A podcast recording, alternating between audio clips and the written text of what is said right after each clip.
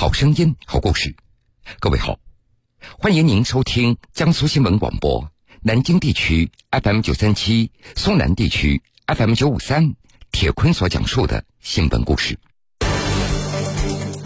一辆无牌车不紧不慢跟着，突然加速，五十四岁的许月田被撞身亡。肇事司机在落网后的一年半中，将罪责独自承担，未将背后指使者供出，直到被判死刑后，他才把实情和盘托出。随后，一起针对举报者的雇凶杀人事件浮出水面。雇凶杀人事件的背后，铁坤马上讲述。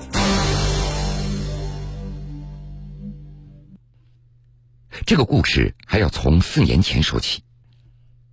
二零一六年九月一号下午一点钟左右，山东聊城村民许月田和朋友在一家饭店吃完饭，骑着一辆电动自行车行驶在马路上。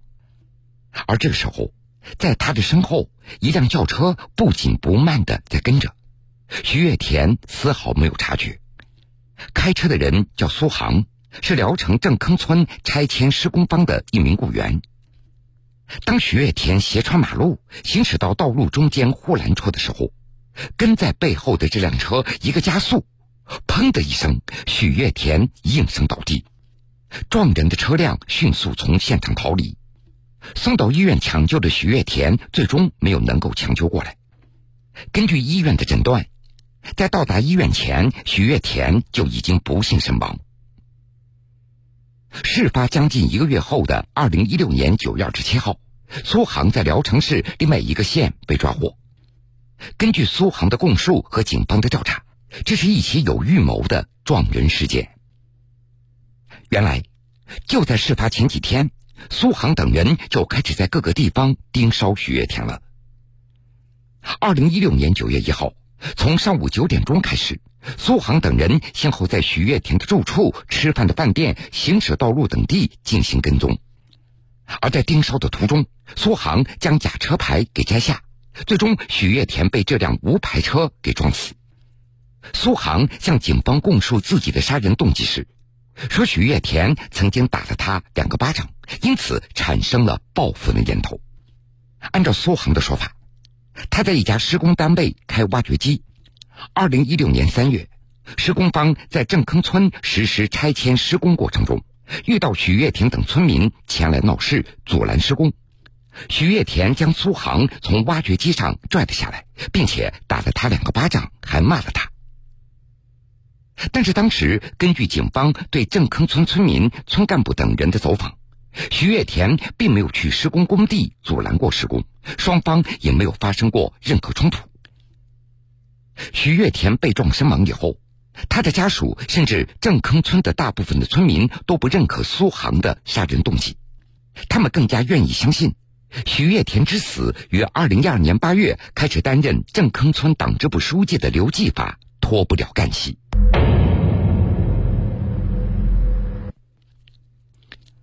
按照多位村民的说法，许月田那是被抱养过来的。为人老实本分，和别人没什么恩怨。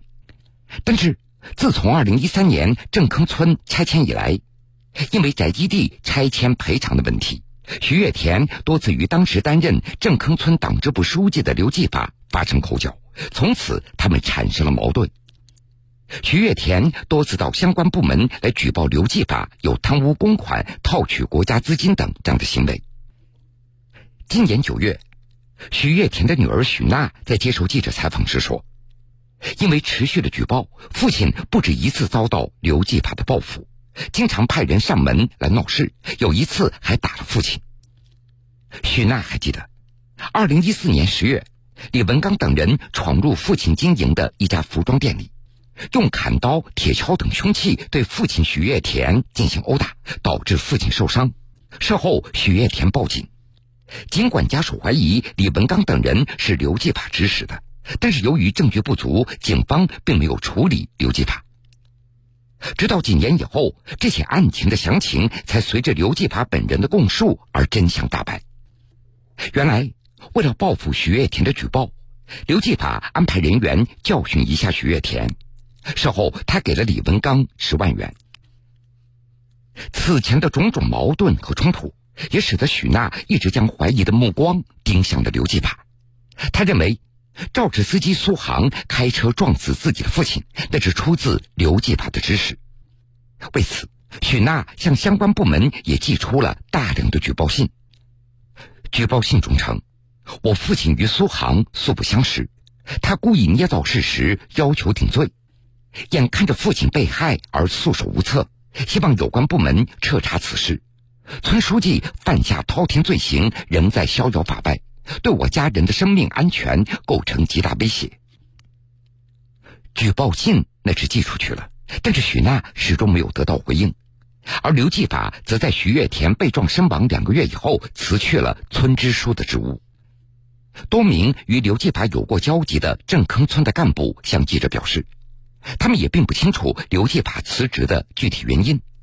根据他们的回忆，二零一六年十一月份，街道办事处的相关负责人来到村里开会，在会上宣布同意刘继法辞职。又过了二十天左右。一名村支部委员接任了村支书。案件在二零一八年有了变化。尽管警方称苏杭的杀人动机无法得到证实，但是二零一八年一月十五号，聊城市中级人民法院作出一审判决，以故意杀人罪判处苏杭死刑，另外一名参与盯梢许月田的人员获刑六年。面对死刑这样的结果。苏杭好像一下子想开了，他终于交代了自己是被刘继法等人指使而撞死许月田的真相。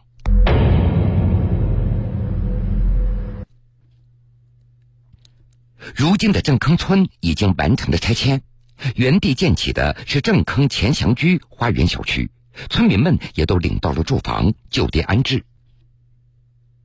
多位村民告诉记者，刘继法并不是镇坑村人。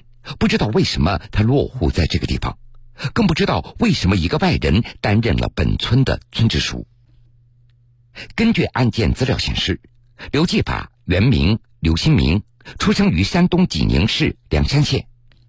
工商资料信息显示，刘继法曾经在聊城经营多家餐饮公司。二零一六年四月，他在老家梁山县注册成立了一家梁山县创意农业发展有限公司。初中毕业之后，刘继法来到聊城，从饭店厨师做起，逐渐成了几家餐饮公司的控制人。一九九九年，刘继法曾经因为打架被警方刑事拘留。二零一二年八月，他又成为郑坑村党支部书记。一年以后，郑坑村开始拆迁。苏杭招认以后，二零一八年七月，刘继法等人被缉拿归案。根据警方的调查结论，刘继法在郑坑村拆迁过程中，为了达到打击举报人许月田的目的，借用李鹏的恶势力实施犯罪，躲在幕后和李鹏谋划故意伤害许月田。根据警方介绍，李鹏，聊城市城市管理行政执法支队职工，从二零一一年开始成立公司，从事渣土清运生意。并且纠集他人形成一定势力。二零一三年以来，李鹏等人参与多起寻衅滋事作案，以打砸财物和人员为手段，惹是生非，严重扰乱社会秩序。对此，警方认为，李鹏团伙具备恶势力犯罪的典型特征。警方称，为了获取镇坑村的工程，李鹏在刘继法的安排下，指使苏杭等人开车撞死许月田。有明确通过犯罪获取经济利益的犯罪目的。徐月田死后，刘继法、李鹏安排了苏杭的出逃计划，将苏杭秘密送出聊城。直到近一个月后，苏杭才在聊城另外一个县某饭店的职工宿舍被抓获。刘继法、李鹏他们还为苏杭聘请了律师，帮着苏杭在看守所缴纳钱物，为苏杭母亲提供生活资金。事后，李鹏曾经对苏杭的母亲表态：“苏杭的孩子就是我的孩子，我会安排孩子到聊城去上学，租一个房子。你到我的公司上班，我给你发工资。但是李鹏一直没有把指使苏杭撞人的实情告诉苏杭的母亲。李鹏一共给了苏杭母亲七万元左右，而刘继法则托人转给李鹏五十万元现金。一辆无牌车不紧不慢跟着，突然加速，五十四岁的许月田被撞身亡。肇事司机在落网后的一年半中，将罪责独自承担，未将背后指使者供出，直到被判死刑后，他才把实情和盘托出。随后，一起针对举报者的雇凶杀人事件浮出水面。雇凶杀人事件的背后，铁坤继续讲述。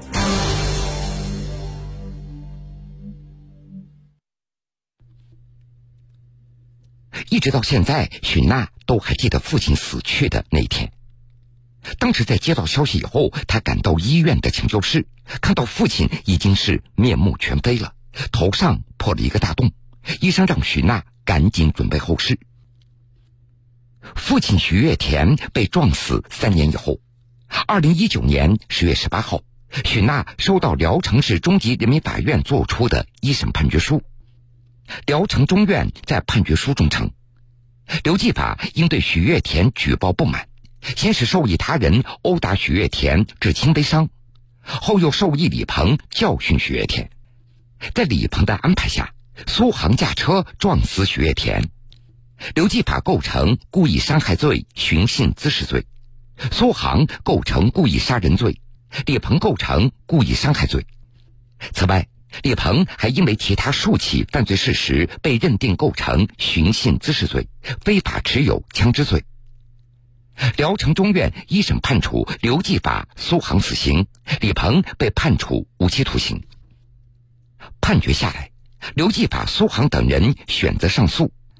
刘继法在上诉状中称，他与许月田有矛盾，但是没有深仇大恨。他指使他人，他指使他人教训许月田，但是没有想到会造成死亡的结果，是苏杭违背指示临时起意。许月田之死应该由撞人者苏杭来承担责任。希望二审法院少杀善杀，作出改判，体现国家实行仁政的形象，体现刑罚的改造功能价值。而苏杭则在上诉状中称。他揭发刘继法、李鹏等人的罪行属于重大立功，应当减轻处罚。希望二审法院给自己一个新生的机会。今年九月初，山东高院对该案进行二审，目前尚未宣判。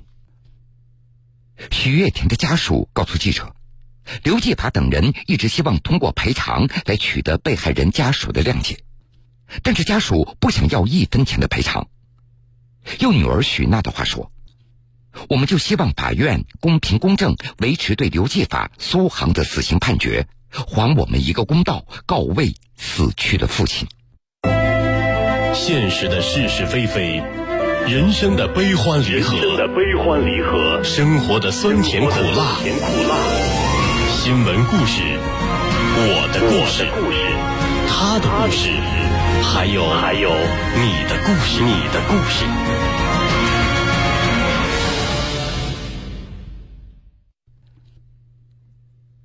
好了，各位，这个时间段的新闻故事，铁坤就先为您讲述到这儿。